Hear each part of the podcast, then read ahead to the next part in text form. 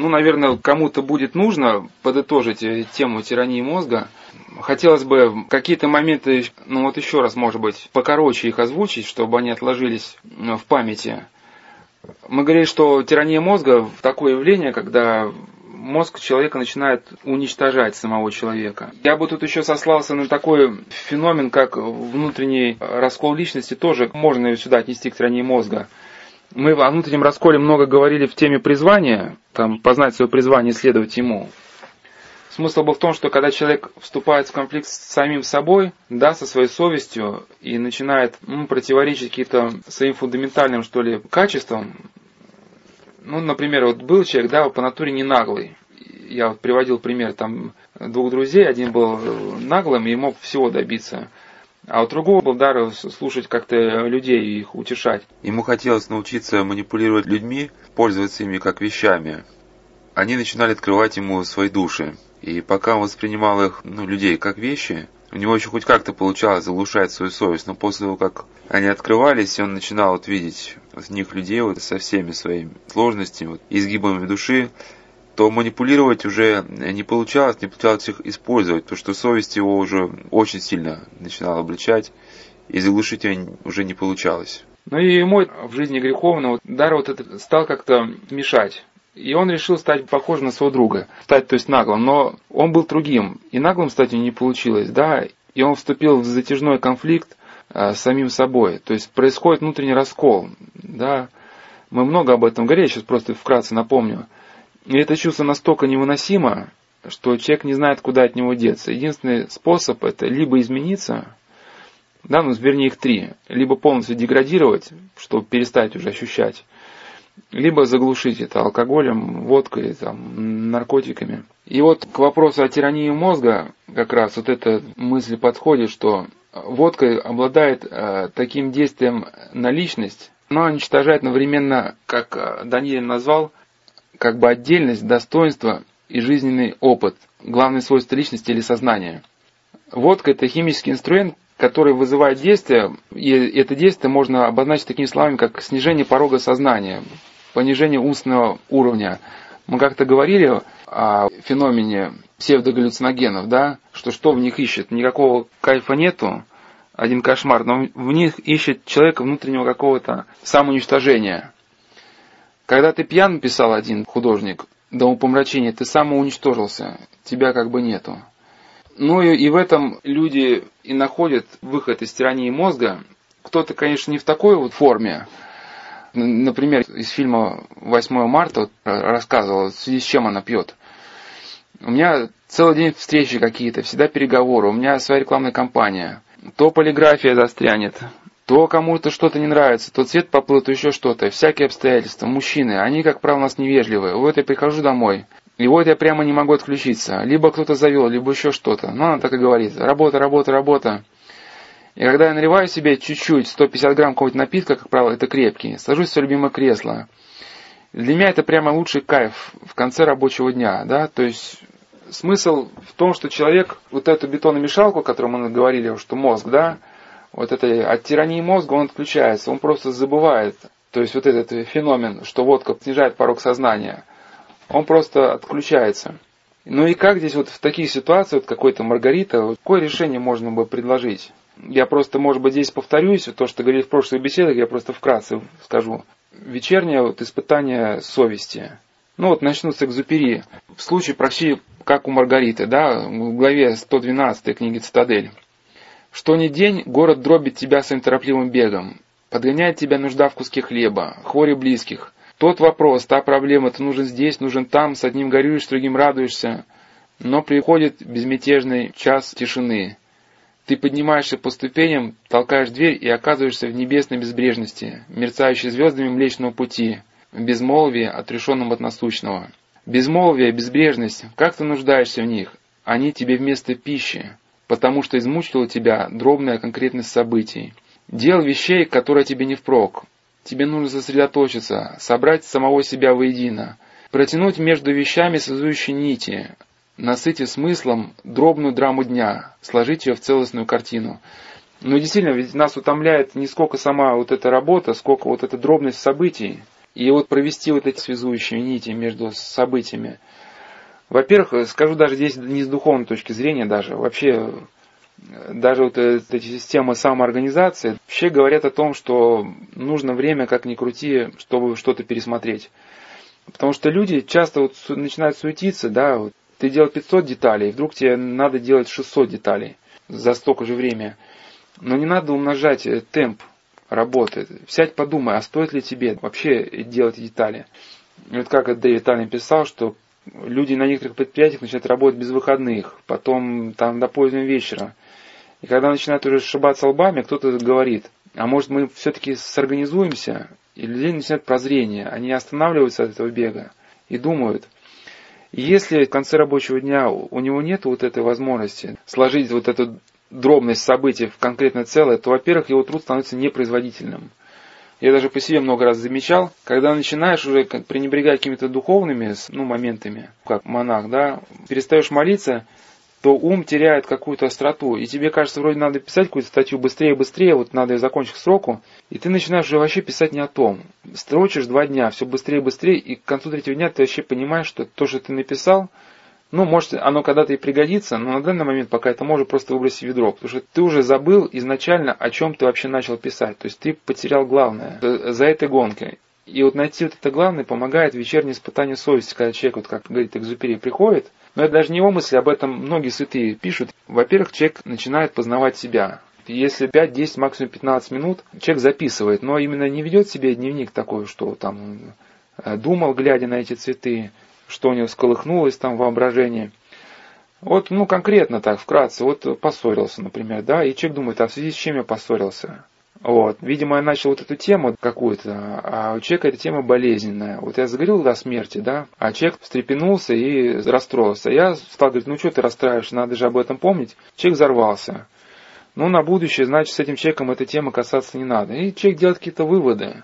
И так постепенно он понимает, почему он впадает в конфликты, почему он, у него какие-то неудачи. То есть, пока мы бежим в гонке дня, мы даже не, не умеем правильно взвесить, почему мы делаем то или иное вещь. И может получиться, что мы 20 лет будем наступать на одни и те же грабли. И взвесить ситуацию может только вот в момент тишины. И, кстати, Карамурза говорит, потому у нас кругом вот этот шум, демократия шума он называет. Понять, что происходит, человек может только в состоянии тишины. И чтобы лишить человека вот этого, да, ему навязывают постоянную музыку кругом, постоянный шум, чтобы он никак не мог сосредоточиться. Вот, но если человек сосредотачивается, то его ошибка от него не укроется. Вот вчера он, да, например, э, ошибся, сегодня ошибся, но завтра он уже эту ошибку как бы вычислит, как вычисляют шпиона какого-то. И Авдрофей говорит, что тот, кто испытывает совесть, тот постепенно избавляется от зла. Ну и вместо 9 проступков начинает делать 8. Ну и вместо 8 7 и так далее. Ну и во-вторых, вот уже к исповеди не надо готовиться в основном, что за неделю вот такая короткая записка организовалась, в чем человек совершил, может, какие-то ну, неправильные действия. И если он исповедуется, то берет просто эту записку и идет с ней вот на исповедь. Ну, третий момент самый важный, что покаяние обладает свойством очищения ума. Я вот рассказывал, старца Кирика приводил мысль, он говорит, что как только заметишь в себе грех ума, слова, мысли, какой-либо страсти или привычки, который борет тебя всякое время и место. Покайся хотя бы мысленно, Господи, прости и помоги. И он считает, что тогда всякое бесовское действие, особенно в мыслях наших, особенно в воображении, отпадает от нас. Но вот как вот, э, может быть, расшифровать слова «бесовское действие», да? Не всегда оно только бесовское. Вот мы, например, просто поспешили и с человеком, ну, в торопях попрощались, либо какое-то недоразумение произошло. И у нас уже ум как бы помрачился. Еще какой-то поступок, да, здесь где-то покривили душой, там лишнего сказали. И все это наваливается вот в течение дня на нас такими маленькими шрамиками. И когда мы приходим домой, мы даже не в состоянии, бывает, вот я бывает прихожу, когда днем, если вот было много исповедников вот за день, и много с кем пришлось говорить, я даже бывает не могу есть даже, там не могу пить чай, потому что я вообще просто полностью потерян. То есть я, я не собрался даже с мыслями ни с какими. Ну, я просто, бывает, беру, открываю какую-нибудь книжку, именно духовную я вот в другой беседе больше и меньше объяснял, почему вот именно духовные книги помогают. Потому что встречаешь, если встречаешь мысль, которая относится лично к тебе, она оковывает вниманием твой ум, то есть ум собирается. И вот, вот эта вечерняя исповедь, если бы человек приучил себя к ней, тогда его ум бы каждый день обновлялся. то есть становился бы младенческим, человек возвращался бы к тому состоянию, в котором был утро. И вот старец Кирик считает, что вот навык вечернего покаяния может человека привести к полному совершенству, в скобочках, или святости, да, без особых подвигов. Ну и главное, что человек, если перед сном испытывает, осмысливает, как прошел день, то он постепенно учится схватывать себя и в течение дня. То есть, если делает что-то не то, то он сразу начинает фиксировать, что я делаю что-то не то. Вот, например, Ян Лесчик такой образ еще дает, что как вот купец считает прибыль и убыток, да, и без этого счета он не может узнать. Прибыль и убытка, если не будут записывать в книгу. Так ежечасное самоиспытание ежедневно просвещает душу. Ну, ежечасное это у нас вряд ли получится, но хотя бы вот вечером. И, например, вот такая вот ситуация. Мы с одним человеком советовались по поводу тирании мозга. К этой дробности событий дневного дня еще наслаиваются какие-то проблемы. Вот, например, человек хочет купить машину, да, вот у него есть определенная сумма денег. Отовсюду несутся предложения. Можно такую купить, такую. И человек взвешивает, куплю, да, машину такую, у него расход бензина побольше. А будет ли у меня возможность оплачивать столько бензина? И вот это желание более совершенного, вот эта бесконечность моделей, она человека запутывает, и человек теряется. Вот он хочет даже сосредоточиться, посидеть со своей семьей. В голове вот эта мешанина из этих обрывков, вот э, дневных разговоров, вот этих мыслей, какая машина все-таки надо купить. И здесь мы говорили, что бывает, когда вот такое состояние возникает, нужно просто отрешиться вообще от проблемы. Я вот приводил мысль Паисия Величковского, что если вот запутался, отложи на время решения вопроса и предайся горячей молитве. И во время молитвы враг не сможет от тебя скрыть истины. Ну, кто-то даже бывает оставляет на подсознание, да, вот просто с вечера, если никак проблему не решить, оставляет ее на утро. Каким-то образом, ну, как в принципе наука говорит, что у нас во время сна происходит сортировка информации. Бывает, что утром человек просыпается с готовым решением. Но вот, конечно, когда человек откладывает проблему и горячо молится, не надо, конечно, ждать какого-то голоса с неба. Вразумление может прийти таким образом. Вот, например, Иоанн Лещин говорит, что одно из помышлений совершенно исчезает в душе, бывает. То есть у человека вот э, были много вариантов, но вот он отложил на время решение этого вопроса. Ну и просто стал вот помолиться, там, посоветоваться, просто отключиться на какое-то время. И когда он снова задумался о проблеме, у него в душе вызревает уже только какое-то одно готовое решение, а все остальные как бы забываются. Ну и мы говорили, что еще очень хорошее средство против тирании мозга – это спросить духовного отца. Здесь, конечно, речь не идет о том, чтобы заменять свой рассудок рассудком другого человека. Да? Смысл в том, что, во-первых, мы не можем видеть себя адекватно. Другими людьми мы как бы можем управлять.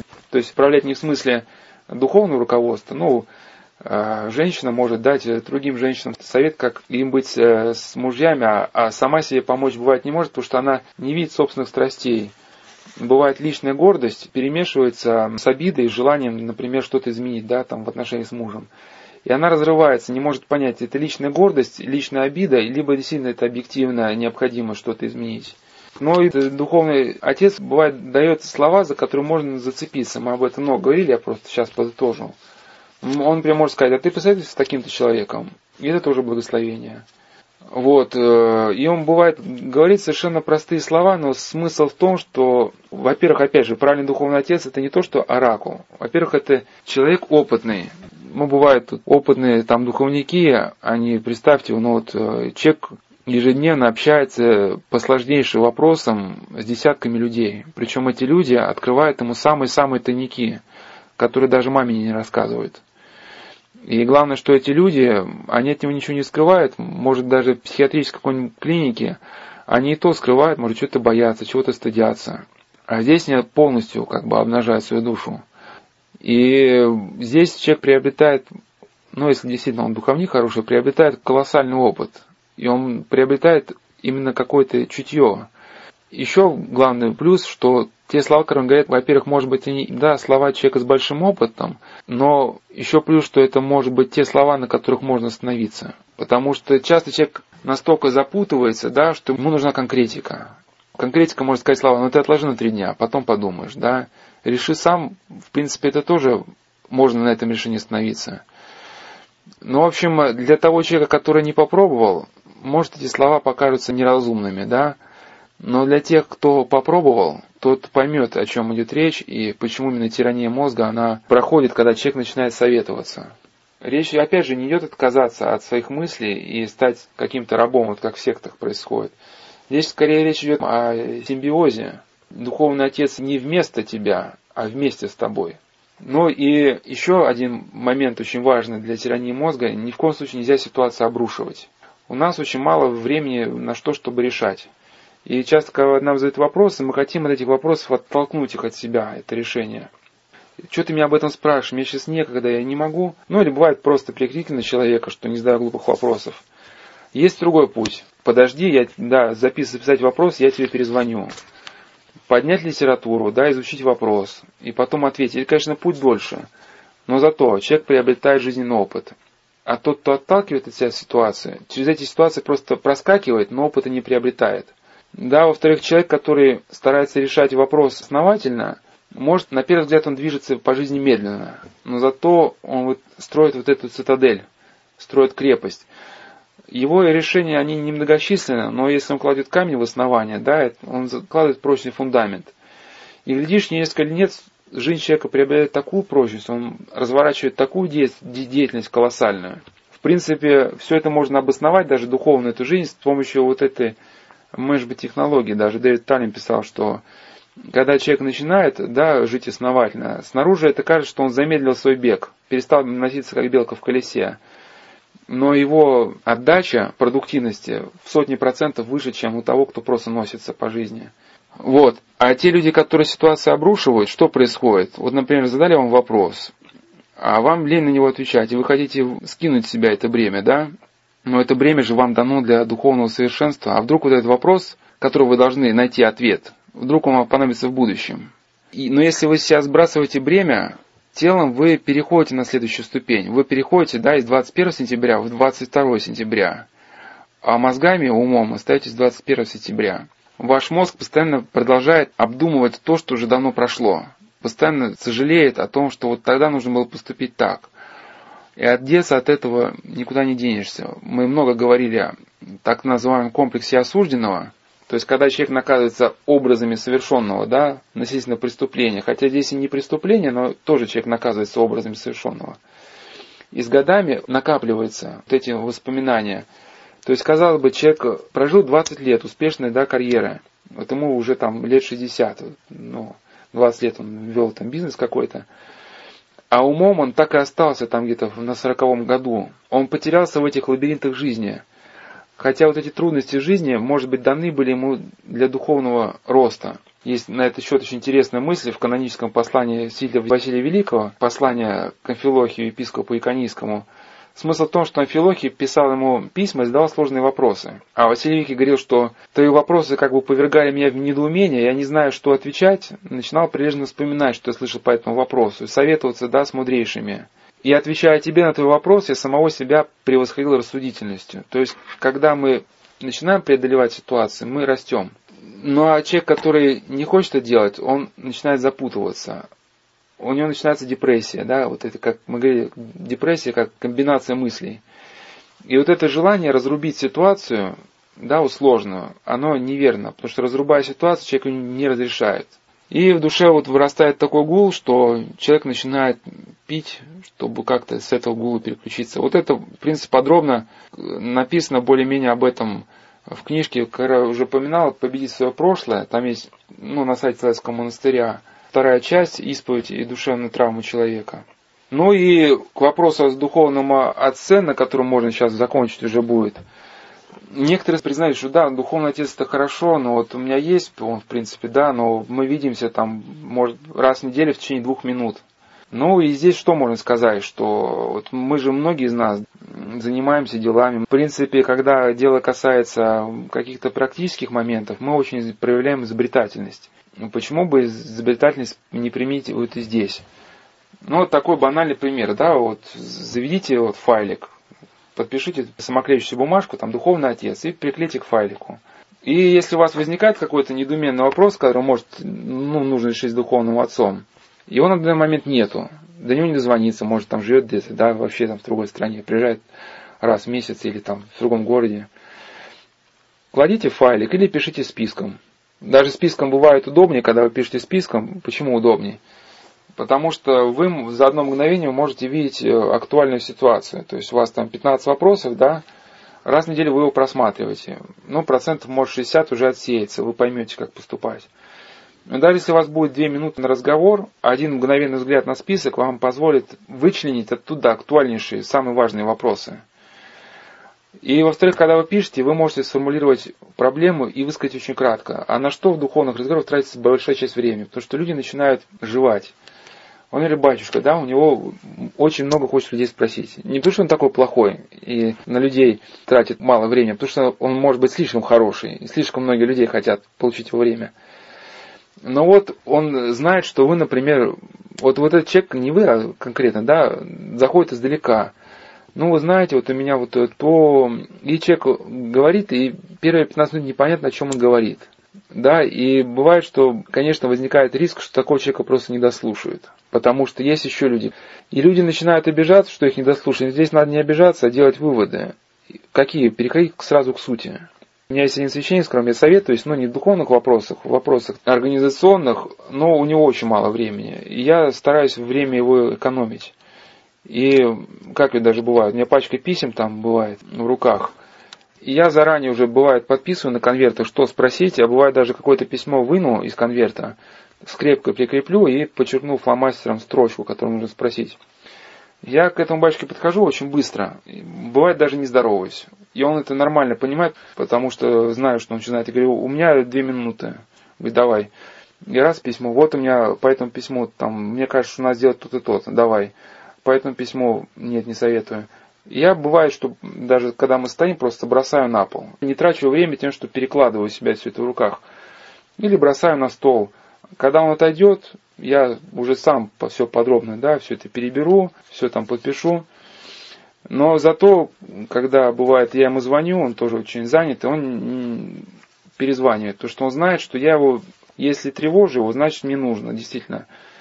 И мы даже, бывает, и не прощаемся с ним. Я заканчиваю, говорит, все, у меня все.